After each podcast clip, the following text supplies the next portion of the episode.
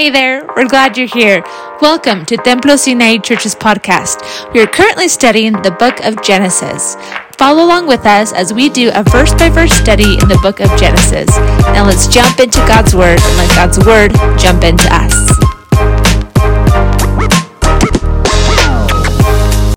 Start talking about the promise now that obviously the Lord had given Abraham that they're going to have a child in their old in their old age. Remember, Sarah was kind of laughing at the fact that how could I, an old woman, be be pregnant? And so we'll see the um, the sum of that promise in Genesis 20, and then we're going to start speaking about Isaac. And so we're kind of actually going to segue into who he is, his story. And it's interesting because he gets like a very short chunk um, in Genesis about who he is, who he marries, and it's a very short time frame. And then obviously we jump more into Jacob and then the 12 sons. Um, but Genesis 20, are we there? And we'll go ahead and pray to begin. Do we have it? Amen. Turn to your neighbor and just ensure your neighbor has it. Genesis 20. Amen. We encourage you to take notes. Genesis 20. So let's pray. Lord, we just come before you right now, Lord, that you would open up our our minds, that you would open up our heart, Lord, that we would receive this in good faith. Lord, we just pray over every person that is watching and those who are here physically. Lord, we just ask that you would encounter them even in, in this chapter and in Genesis 21. Lord, that you would enlighten us again through your scripture. Lord, that you would love to read your word, that would be fascinating to us, Lord. Any and any spirit of just boredom right now, we just command it to leave in Jesus' name. And any distraction right now leaves, that we would be concentrated on your word. And Lord, we believe that this is that you have something in store for us as we read these chapters, God, that you would work on our hearts in Jesus' name. Amen. Amen, friends. So Genesis 20, and it reads this way. I think it's a, kind of an interesting chapter as we get 20. We're only going to spend about 15 minutes, and then we're going to jump into Genesis 21. Why not get both of them out, out of the way? Genesis 20, it says, And Abraham journeyed from there to the south and dwelt between Kadesh and Shur and stayed in Gerar or Gerar. Now Abraham said of Sarah his wife, She is my sister. And Abimelech, king of Gerar, sent and took Sarah. But God came to Abimelech in a dream by night and said to him, Indeed, you are a dead man because of the woman whom you have taken, for she is a man's wife. But Abimelech had not come near to her. And he said, Lord, will you slay a righteous nation also? Did he not say to me, She's my sister? And she even said herself, He is my brother. And the integrity of my heart and innocence of my hands, I have done this. Verse 6 And God said to him in a dream, Yes, I know that you did this in the integrity of your heart, for I also withheld you from sinning against me. Therefore, I did not let you touch her. Now, therefore, restore the man's wife, for he is a prophet, and he will pray for you, and you shall live. But if you do not restore her, know that you shall surely die, and all who are yours. Now we'll just pause there. This is interesting. This is the second time that Abraham has done this. Remember, he did the first time with Pharaoh, saying that Sarah was his sister. And surely he's not lying. It's true that he's her half a brother. So that's true. Um, but we'll see later on, um, even in, in Genesis 21, we have to remember, guys, that Abraham didn't have the law as they had it later on, right? He was still trying to figure things out. He didn't really, you know, he's in this position where I'm going to die because Sarah is beautiful and they're going to take her as their wife. So let's just let's just say this. And even though he's not lying in the sense he wasn't telling the full truth, right? But it's such an, an, an, interesting chapter. So we see here, we don't know exactly why they journeyed south and stayed in in Gerar. Remember, the last time we were talking about Sarah in 19 and chapter 18, it's when Jesus had lunch with Abraham, remember? And he gave him the promise to say, okay, this time next year I'm going to come back and Sarah will be pregnant. So by that time to this moment, it's still within that year gap per se. So either she's pregnant right now, right? Because it's about nine, ten months. Full term is 10 months, technically, to have a baby. So she's either pregnant or she's about to become pregnant. Okay, so we have to just think that on the back of, of, of our mind because we see this king that took Sarah.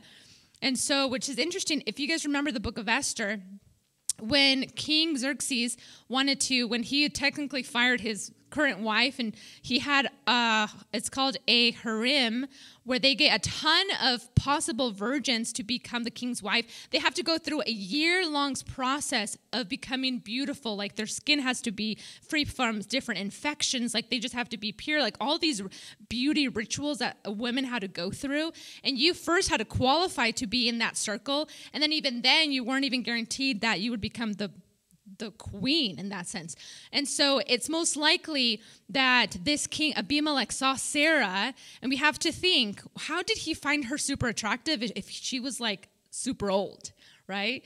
You have to think when God said Sarah is going she's an old age but she's going to bear a son. You have to think God is a miracle working God.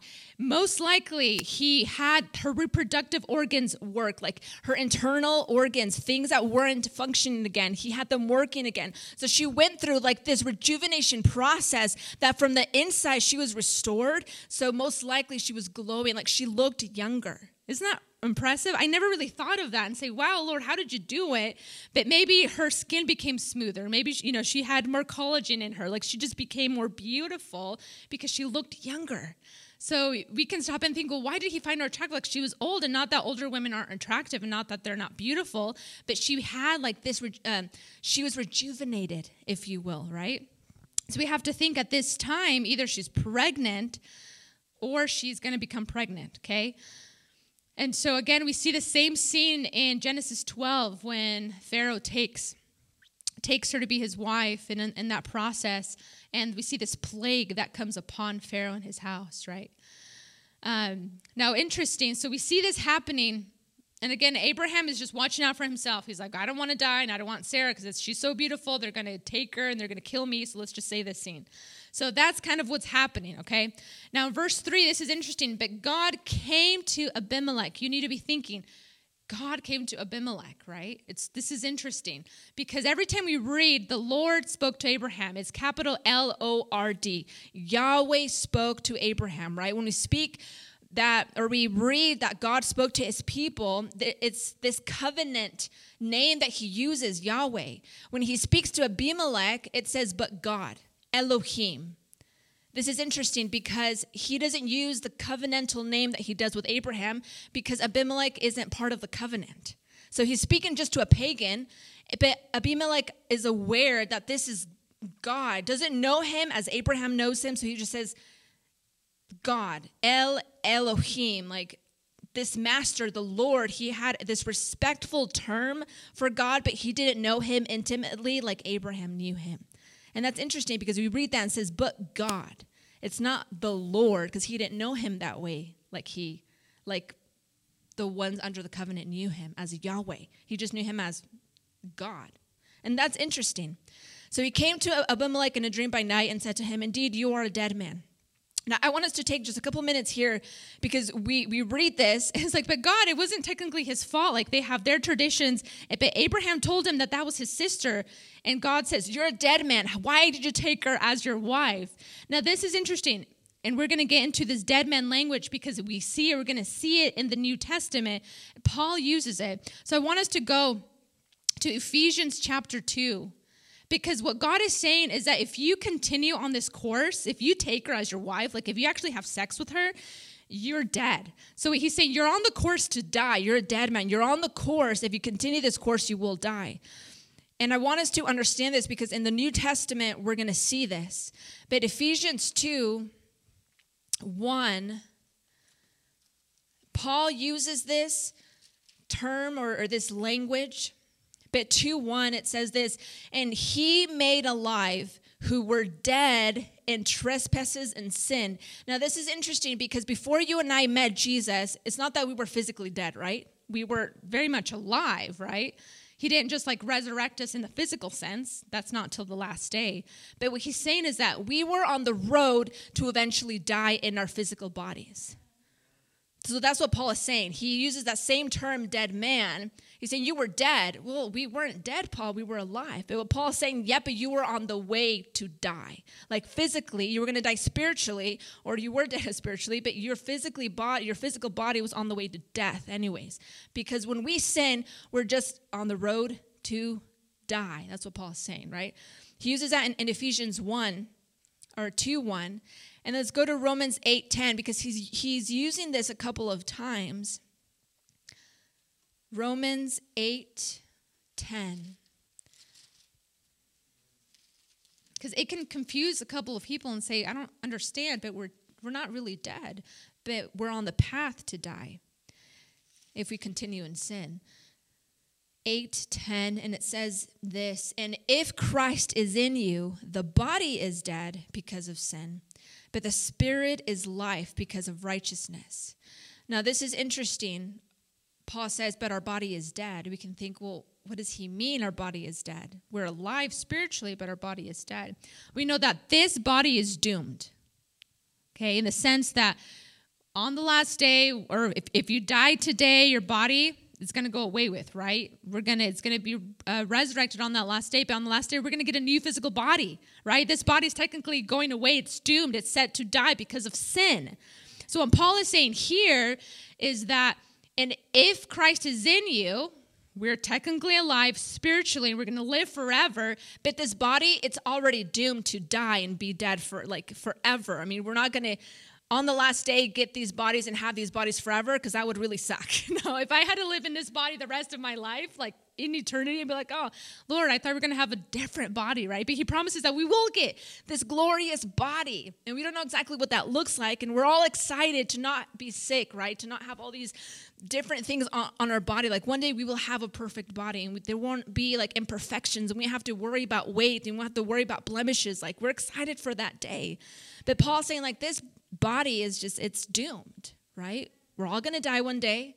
It's all going to go away. We're going to get this glorious body. Okay, so that's what he is saying in the sense. This body, in the literal sense, it's on this path, it's doomed, but we know we'll be resurrected into a glorious body. And then again, 2 Samuel 9 8. 2 Samuel 9 8. Does that make sense when he says, You're a dead man? Not technically that he's you know, dead on the spot, but if he continues on that path, he will die. Okay, Second Samuel.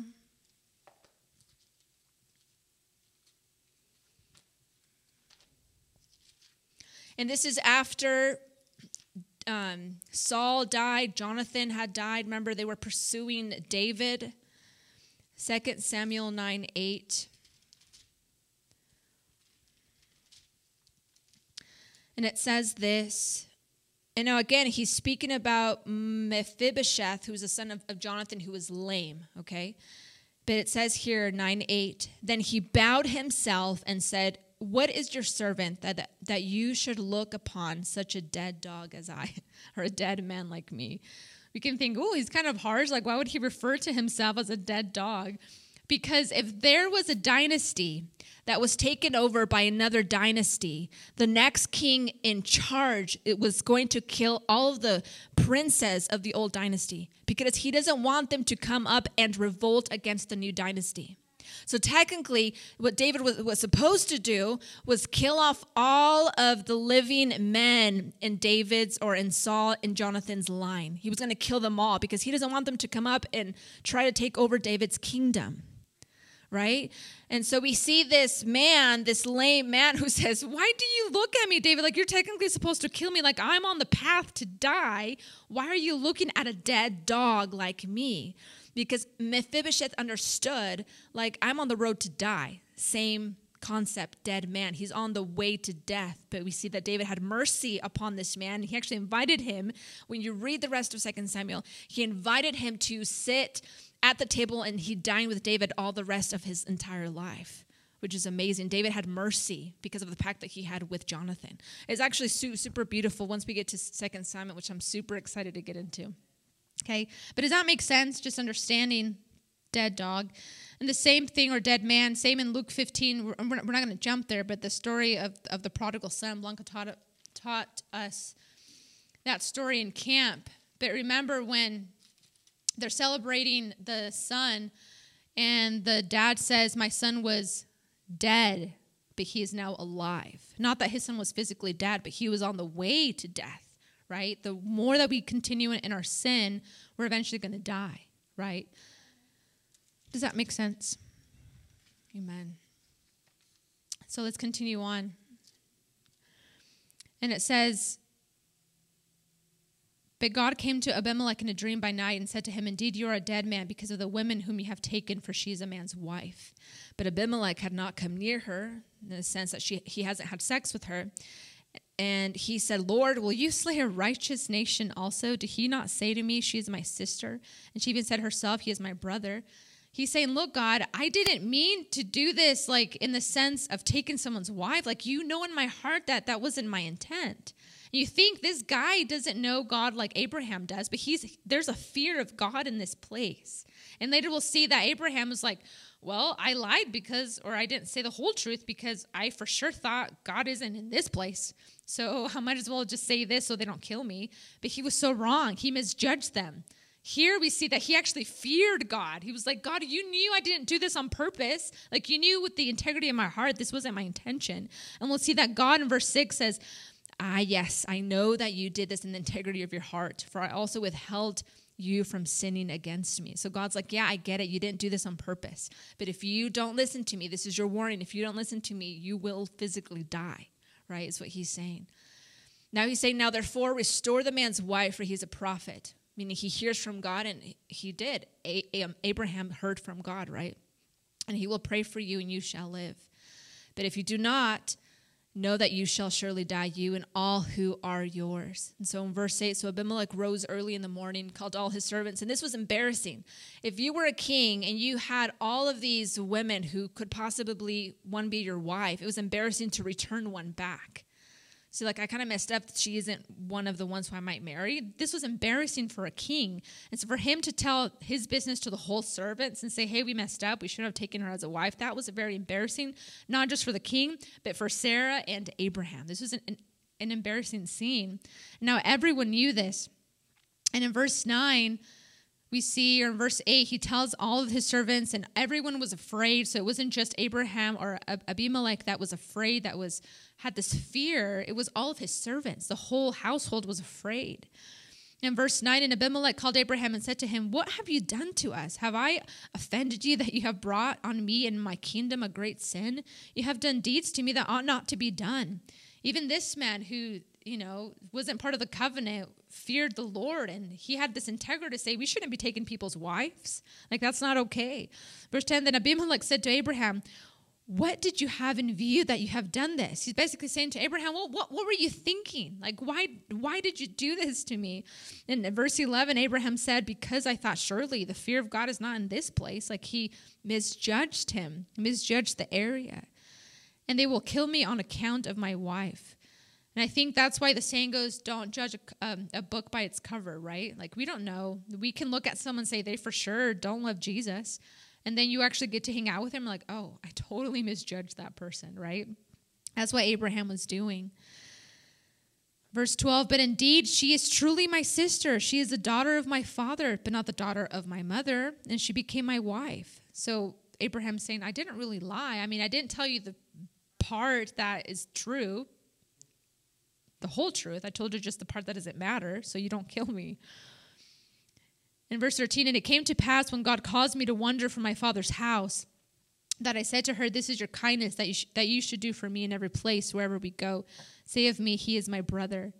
And then Abimelech took sheep, oxen, male and female servants, and gave them to Abraham. He restored Sarah, his wife, to him. So he said, Look, I did wrong by taking Sarah. So here, because I did wrong, I, am going to pay back what I've done wrong. Here's the sheep, here's these oxen.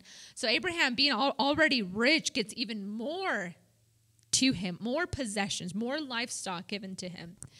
And Abimelech said, See, my land is before you. Abimelech saying, Look, let's just forget this didn't happen. Here, I'm going to pay back what I did wrong. And look, here's all my land. Take whatever you want. Like, let's just fix this, this, this problem. And then Sarah, he kind of reproves Sarah and calls her out in verse 16. Then Sarah, he said, Behold, I have given your brother a thousand pieces of silver. He's using like, like this sarcasm to say, He's your brother, huh? Right? You said he was your brother. Well, here, I'm going to give you this. And it's again, he was mad and he was embarrassed, right? This whole scene was kind of embarrassing. Behold, I have given your brother a thousand pieces of silver. Indeed, this vindicates you before all who are with you. So everyone here can see that you're not my wife. This transaction, we're going to cancel this transaction. Go to your husband or your brother, right, Sarah? Thus she was rebuked. And again, she was rebuked. Like she was, you know, no, no, Sarah, why did you do this? She's like, oh, because he said, even Sarah lied. She said that he's her brother versus saying the better truth, he's my husband. In verse 17, so Abraham prayed to God, and God healed Abimelech, his wife, his female servants, and they bore children. For the Lord had closed up all the wombs of the house of Abimelech because of Sarah, Abraham's wife. Now, this is crazy because they've had to have stayed in the house for a good period of time. Like, you can't tell someone that you, you know, can't have children until maybe a couple of months. After, like, the second month, like, okay, for sure, there's something going on. Third month, nothing's happening. Fourth month, okay, we, something's happening. And if it's just, if not just me, but it's servants, it's all these other women, it's like, okay, something for sure is happening. And then they connected it and say it's because of Abraham. And so remember, God told Abimelech, Abraham's a prophet. He will pray for you, and you and your whole household will be healed. So he connected it and say, This is what God has put upon us. Abraham, pray for us. And we see that their wombs, that it was restored. And again, because the Lord, the Yahweh, had closed up all the wombs. And this is so beautiful, I think, for me, and I think all the women and future husbands, the husbands that, that is here, is that God is the one who decides how many kids we have. Okay, kids are arrows. That's what scripture tells us that kids are a blessing. The culture says that they're a burden. Culture says that why do you have all those kids? Like go ahead and figure your life out. Go ahead and first, you know, enjoy life and then have kids. But kids are really a blessing. And Damien and I are like, okay, three, we're done. And then he's like, well, maybe one more. I'm like, eh, more and more. It's like three is already enough. Four, it can, it's going to be more. But I have to remember, Lord, you're in charge. Like you can tell me at this moment, like you're not going to have kids. This is a window that you have, and if you don't use this window, then you're done. You're not going to have any more kids. And I don't want to, be 50 and say, wow, what would have what would it have looked like if I had a fifth child, like or a sixth child? Maybe that would have been the one who brought revival, right? Like who am I to say no to God to the children that He wants to give me? They're a part of God's story. And so if he wants to use my kids, he wants to use my womb and say, Lord, do it. Because at any moment he can say, at three, you're done because you complained about the fourth. And would have what about the fourth? What if the fourth would, would have brought revival to Glenns Ferry, right? Who am I to tell God no to his plan, his story? Right? And so know that the Lord closes the wombs. He's the one who closes them, He's the one who opens them. And it's just so beautiful to know that He's in charge of our of our bodies, right? So, in short, that's Genesis 20. Let's jump to chapter 21. And here's where we get into the promise Isaac is born. And we know that through him, through his lineage, that Jesus would be born. Amen. Does that make sense so far, guys? And the Lord visited Sarah, and he said, as he said, and the Lord did for Sarah as he had spoken. For Sarah conceived and bore Abraham a son in his old age at the set time of which God had spoken to him. Guys, when God says something, he will do it. We have to believe in his promises, right? And again, it's conditional. Verse 3 And Abraham called the name of his son who was born to him, whom Sarah bore to him Isaac. Isaac means laughter. Remember, a couple of times Abraham and Sarah both laughed in disbelief and said, We're going to have kids in our old age? Like, that's crazy. He had Ishmael and he was 86, and then um, Isaac was born to him when he was 99. So at this point, Ishmael is about 13 years old at least when the promised child is born. Okay. And now, again, this is interesting because Sarah had to go through this rejuvenation process. She looked young, like her, her internal women parts became rejuvenated because she also nursed the baby. Verse 3 And Abraham called the name of his son who was born to him, whom Sarah bore to him Isaac, which means laughter. Verse 4 Then Abraham circumcised his son Isaac when he was eight days old. Remember, this was a new part of the covenant that anyone that was part of, of, of Abraham's household, they would be circumcised. And now Abraham was 100 years old when his son Isaac was born to him. And Sarah said, God has made me laugh, and all who hear will laugh with me. And she also said, Who would have said to Abraham that Sarah would nurse children? For I have borne him a son in his old age. So she wasn't just old, she was rejuvenated. She gave birth. She was able to nurse. And in that culture, babies were nursed and they were weaned up until maybe five years old. Like for us, like that's crazy. Like imagine me nursing Zion, but that was normal in their time. Like that was completely, completely normal. Remember, Sarah, up until this point, she was kind of in disbelief. And now she's laughing because she's excited. She's like, I was laughing because, Lord, this sounded crazy. And I'm laughing because there's joy in my heart that there's no more shame. That if you were a woman in that time and if you didn't have babies, like it was a shameful thing to not have children. Again, in today's society, it's completely the opposite, right? Shame if you have kids, better if you don't. Back then, a shame if you don't have kids you better have kids. And so for her, it's like that scorn has been taken off me. The reproach of women has been taken off me. I'm excited. I'm old, but I don't care. Finally, God has given me a child. Finally, I can rejoice. This is awesome. So now she's laughing, right? I think we've all laughed hysterically over something that is just so, it makes us rejoice, makes us so joyful. She's experiencing that right now. She has Isaac. She's like, "Oh yes, finally, I have a uh, have a child, I have a son. The promise that God has given that he has promised, he has given it, he's here. We're so excited. And that's what she's saying. Now everyone can rejoice with me because who would have thought that I, an older woman, would give birth and then nurse?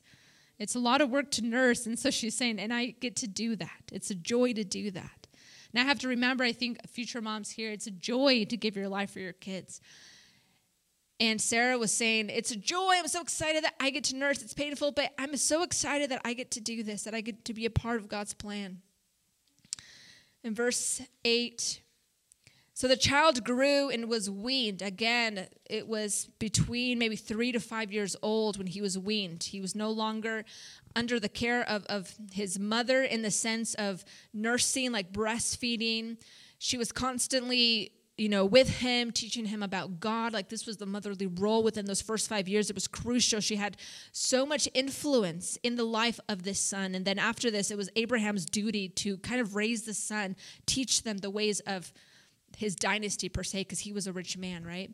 And so then he, they had a feast on the same day that he was weaned, that Isaac was weaned. So Isaac no longer needs mom's milk. He's becoming a little boy. He's going to become a man. He's going to take care of the family household. There's a party. There's this party, this celebration that Abraham's like, yeah, he's finally weaned, doesn't need his mom. Now he can you know, be a part of, of this house. So there's this party going on. Verse 9 And Sarah saw the son of Hagar, which is Ishmael, the Egyptian, whom she had born to Abraham, scoffing. Verse 10 Therefore she said to Abraham, Cast out this bondwoman and her son, for the son of this bondwoman shall not be an heir with my son, namely with Isaac. And the matter was very displeasing in Abraham's sight because of his son. And rightfully so, Abraham loved his son. Like, who would want their, their children to leave them and kind of kick them out? And so it's interesting because here's this party, and Ishmael is about 13 years old, 13, 12 years old at this point when he is born. And so now, if he is weaned, add five more years to 13. So he's maximum is about 18 years old, 16 to 18 years old. Okay. So he's a teenager. Okay. He's a full on teenager, but he's laughing. He's mocking Isaac because he's hurt. He's saying, For the longest time, I've been the heir. For the longest time, I followed my dad. And now the promised child rises up. He was, he was mad. He was angry. He was jealous. He's like, I know that the kingdom is going to be taken away from me. It was never mine to begin with, but I grew up with my dad. He, I was always with him. And now Isaac comes up. He kind of sounds like the older brother in the prodigal story now. But he's upset. And we, and we can think, oh, that sucks, Ishmael. Like, you're going to be like this, everything's going to be taken from you and it's going to be given to Isaac. And so he's mad, he's scorned. And then we see that Sarah is like, he, she sees this happening and she's like, Abraham, you have to take them away. Like, he's not going to be part of this promise. He's not going to be here, Abraham. You have to tell him to leave. And rightfully so. She was wrong the first time when she told him, Take Hagar, let's make this happen. And then she was mad because that happened. And she kicks Hagar. She's pregnant. She's out in the wilderness. And then Jesus called out to Hagar, right? And then she's doing it again. We can say, Sarah, what are you doing? You did it once. Like, why are you doing it again? But she wasn't wrong this time. And we'll see why. Verse 13, yet I will also, or excuse me, verse 12. But God said to Abraham, Do not let it be displeasing in your sight because of the lad or because of your bondwomen. Whatever Sarah has said to you, listen to her voice. For indeed, Isaac, your seed, shall be called. Now, this is interesting. God agrees with Sarah. He says, She's right, Abe. Abe. She's right this time. Listen to her. Abraham's like, Are you sure I listened to her the first time? Look where it got us. No, listen to her. She's right. And it's interesting because Paul quotes the scripture as if God is actually speaking. And of course, he is not wrong in saying that. But let's go ahead into Galatians chapter 4, verse 30. The context begins in verse 22, but Galatians 4 30.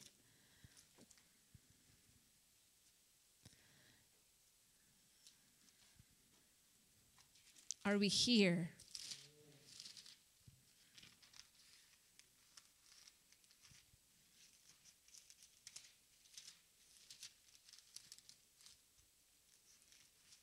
Amen. If someone has it, probably get there faster than I. If you, if you just want to read it, Galatians four thirty.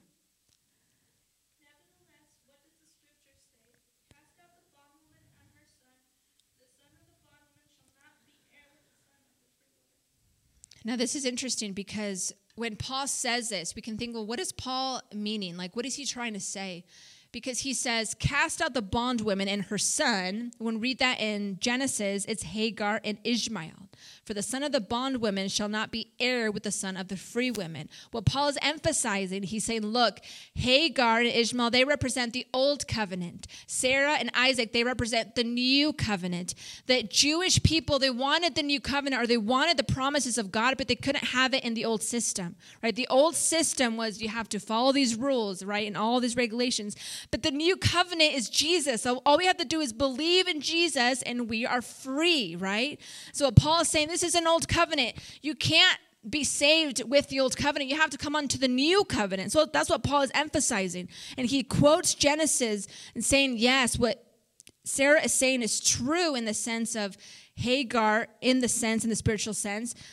Ishmael cannot be part of the new covenant because he represents the old. So what he is saying is I agree. God was speaking to Sarah when he when she was saying, kick him out. He's not part of this covenant and it's a representation it symbolizes of what jesus was going to come and do right? Is that the jews the, the the the judaizers that said you have to do certain things to be saved and paul's saying no you don't. That's the, that's the old covenant. That's the old way. The new way is jesus. He's the only way. You don't have to do certain things to be saved. It's jesus right? And we see that even the galatians they were being bewitched and saying who bewitched you galatians right? Who bewitched you? They have you have to do things right? We can never do certain things to be saved, right?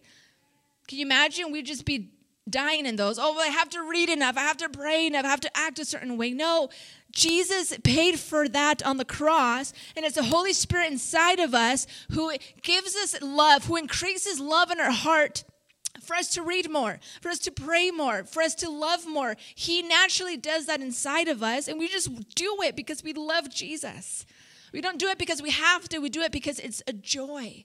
He takes away the burden that the Jews had to do certain things and he replaces it with love. He replaces it with joy that only the Holy Spirit can produce. Does that make sense? And so that, that's the connection that Paul is trying to make. He says, Remember in Genesis, remember the whole Hagar story? God actually used that as a symbol of the new covenant, the old and the new. You can't mix the old and the new right? So that's what he's referring to there. Does that make sense? Okay, verse 11. And of course, Abraham is sad. Verse 11, and the matter was very displeasing, right, in the sight of Abraham because of his son. But God said to Abraham, Do not let it be displeasing in your sight because of the lad. And it's interesting because when he says lad, it makes it seem like he's a baby, right? It makes, I always thought that when this this particular scene, I thought he was a baby. I'm like, that's so messed up. Like, he just takes a baby and he leaves him out in, in, the wilderness. Like, can imagine leaving Silas or Amos like out in the wilderness. Like, that's so sad. But now we know Ishmael was a teenager. But he was so pampered, like he couldn't do anything by himself because princesses, in, in the sense, they had everything going for them. People did things for them. They had slaves who did all the heavy lifting for him. So Ishmael wasn't used to hard labor. Okay. And now, verse 13, yet I will also make a nation of the son of the bondwoman because he is your seed.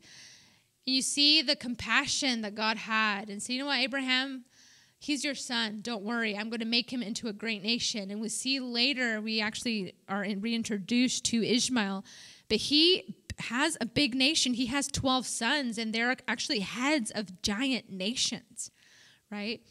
And so that indeed does happen. In Genesis 25, we won't go there because we'll eventually hit those that chapter, but in Genesis 25, you can mark it there in your Bibles. 12 through 18, it tells us of his line, the 12 sons that, the, that he bears in the great nations. He has 12 sons and then a daughter who eventually marries Esau. And that's how they connect there. Now, verse 14 So Abraham rose early in the morning and took bread and a skin of water, and putting it on her shoulder, he gave it to her and the boy to Hagar and sent her away. Then she departed and wandered into the wilderness of Beersheba. Now, this is interesting because we see later on when Isaac needs a wife, we see that Abraham gets all these donkeys, he gets all these camels, all these water, like all these provisions just to go find a wife. But to his first son, he's like, here's a skin of water and here's some food. We're like, Abraham, give them more things. Like you're kicking them out, and all you're giving them is a skin of water. Like that's kind of sad. We don't know why he does this. It could be because, and I was meditating on it, could be just because you, none of this is yours. So you can't take any of my things that doesn't belong to you. Here, take the minimal, and you just, you have to leave because the old covenant has to go away with for the new to enter. And so he goes with Hagar, and we see Hagar is the one who has the little bit of food, the skin of water, who they're going to wander in the wilderness. That's not going to be enough. And he says, okay, bye, guys, see ya. And Hagar, because she's a slave, she's still treated as a slave. So we see that Hagar, with her teenage son, she carries the water, carries the food, and they wander into the wilderness. When you wander, it's because you're lost. She was wandering around in circles, like trying to figure out where to go. And her son was of no help because he wasn't used to that type of climate, that type of work. And so we'll see here they're up early in the morning in verse 15, and the water in the skin was used up. And she plays the boy. Again, it makes it seem like he's a little child. Uh, he probably had the mentality of a boy that sense that he couldn't take care of himself under one of the shrubs. And then she went and sat down across from him at a distance of about a bow shot, for she said to herself, Let me not see the death of the boy. So she sat opposite of him and lifted her voice and wept. Again, it makes it seem like he's a baby. But they're, again, we don't know how long they've been wandering in the wilderness. They have no water, they're dehydrated. And if you've ever been dehydrated, like you, you, you feel sick, like you just want to sit down, you just want to rest, drink water. They don't have any water, and so at this point, he is like done. He's not made for this climate. And Hagar, she's used to this. She's from Egypt. She's like, okay, I can survive a little bit longer, but I'm going to put my son underneath the shade for a little bit. And it says that she just like laid him laid him there. So he either fainted, he was just like out of it. But he, we'll see that he it was crying because he's alone. He's not comforted. Is this is awful for him? Got kicked out of his his dad's house. Like this sucks, right? And we see that Hagar's like, I can't bear to see my son die. Like he's dehydrated. Like I'm just gonna go over here because it breaks my heart that this is how it's gonna end up. He's gonna die here out in the scorching sun. Let me at least put him un- underneath this shrub. She's like, I'm gonna go about a bow shot, kind of long from there. I can still see him, but I just I can't bear to see him die. Which is sad. I'm like, this is such a sad story in verse 17. But God heard the voice of the lad or of Ishmael. He must have been crying louder than, than Hagar at this point. It says, Then the angel of God called to Hagar out of heaven. I believe it's the voice of Jesus. And he did this again, or the other time when Hagar was pregnant, right? And the angel of the Lord called to Hagar out of heaven and said to her, What ails you, Hagar? Fear not, for God has heard the voice of the lad where he is. Arise, lift up the lad, and hold him with your hand, for I will make him a great nation. So you just see the compassion of God. Ishmael wasn't part of the promise, but you see the compassion of God. And he says, But I'm still going to make him be fruitful. He's still going to have children. They're going to be this big nation. And you just see the heart of God, the father heart that he has for his children and for those who aren't even part of the covenant, right? I think of the scripture that says that God it's not slow in keeping his promise, but he wants everyone to come into salvation. That even those who we deem, but they're not worthy of being saved, God, have you seen what they've done? God's like, no, but I love them. That's just his heart. That's who he is. He's a God who loves. And he loved Ishmael. He loved Hagar. And he cared for them. I think, God, you're so good. You care about the whole world. That's what scripture says, that he makes the sun come out on the godly and the ungodly. He makes it rain on the ungodly and the ungodly. Like, this is who he is. He's just a generous God. He doesn't know how to not be generous. He's just a generous guy. He doesn't know how to not be a loving God. That's just his nature, right? And so he's like, Don't fear, don't fear. Go ahead and pick him up because I promise this is what's going to happen. And it says in verse 19, then God opened her eyes. And again, at that point, it's just dehydrated, doesn't really see very well. And God kind of like rejuvenated, uh, rejuvenated her to like just miraculously like rehydrated her and she began to see and she saw this well. Then God opened her eyes and she saw a well of water and she went and filled the skin with water and gave the lad, the teenager, a drink. So God was with him, and he grew and dwelt in the wilderness, and he became an archer. And he dwelt in the wilderness of, of Paran, and his mother took a wife for him from the land of Egypt. And we don't know from the time that they drank water what they did after that. Scripture doesn't really tell us, well, what did they do immediately after? Well, we don't know immediately after, but we know that later on he became an archer. If you've watched Hunger Games, I always think it's so cool that they use, right? Like those like the way that they hunt. And he became a skillful archer. His whole family, his whole nations, they became huntsmen like they were out in the wilderness. And God had had provided for him. And later we'll see that his line is actually important when we read the rest of, of Genesis. Does that make sense? And that's kind of like the end of that part. And then in verse 22, and this is the, the other part of the story, and then we'll finish here. And it came to pass at that time that Abimelech, the same one that had taken Sarah, right? Abimelech and um, Phicol, the commander of his army, spoke to Abraham, saying, God is with you in all that you do. Now, therefore, swear to me by God that you will not deal falsely with me, with my offspring, or with my with my posterity but that according to the kindness that I have done to you, that you will do to me and to the land in which you have dwelt. And so, what uh, what Abimelech is doing, he's kind of having like this peace treaty. He's saying, look, we're going to have this oath of non aggression. You chose this land, we're your neighbors. Look, you're a great nation. God hears you. I fear God, but don't mess with me like you did before. Like, I want to come here. Let's make an oath that we're not going to fight against each other. We're going to live peacefully. Abraham's like, okay, because he dealt with him, he dealt falsely with him before, saying that that Sarah was just his sister, not his wife. So Abimelech is like, dude, you mess with me once, don't do it again. Let's let's shake on it, right? Let's let's have this treaty. Just don't bear falsely with me, my land, and the generations to come. Let's make a pact. And so Abraham's like, okay, let's let's make that treaty. And then what Abraham does, like, okay, you know what? There's this thing that's been bugging me about this well. So they begin the the rest of the chapter. They they talk about this well, and you and I may think, well, who cares about a well? Well, a well was important in the desert. There's no water. A well is important if they have livestock if they have people they, they need to give them water. They need this is their their livelihood. Cities were built around wells so wells were very important. For you and i were like oh we don't really care. We just go into the bathroom go to wash dishes turn on the faucet and we get water. It wasn't easy for these guys right? It was hard labor hard work for one to find a well and to dig it up. It was a lot of work.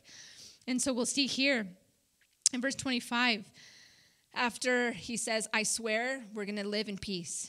Verse 25 Then Abraham rebuked um, Abimelech because of a well of water which his servants had seized. And Abimelech said, I did not know who has done this thing.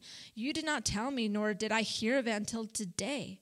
And so Abraham took sheep, oxen, gave them to Abimelech, and the two of them made a covenant. And Abraham set seven ewe lambs of the flocks by themselves. Then Abimelech asked Abraham, What is the meaning of these seven ewe lambs which you have set by themselves? And he said, You will take these seven ewe lambs from my hand, that they may be my witness that I have dug this well. Therefore he called that place Beersheba. When you hear beer, B E E B E E R, or bear, that means well. So this city was called Sheba, but because there's a well there, it's the well that was in that city. Um, does that make sense? Every time you hear bear or B E E R, that means well, because of the two of them swore an oath there. Now, this is interesting because Abimelech comes with his commander and he says, Look, let's make this peace treaty. And Abraham's like, Look, since I have you here, there's this issue that's been bugging me. Some of your servants, they dug this well and they think it's theirs, but it, it was on my property. And he's like, No one told me about this. Abraham, if it's yours, then it's yours, right?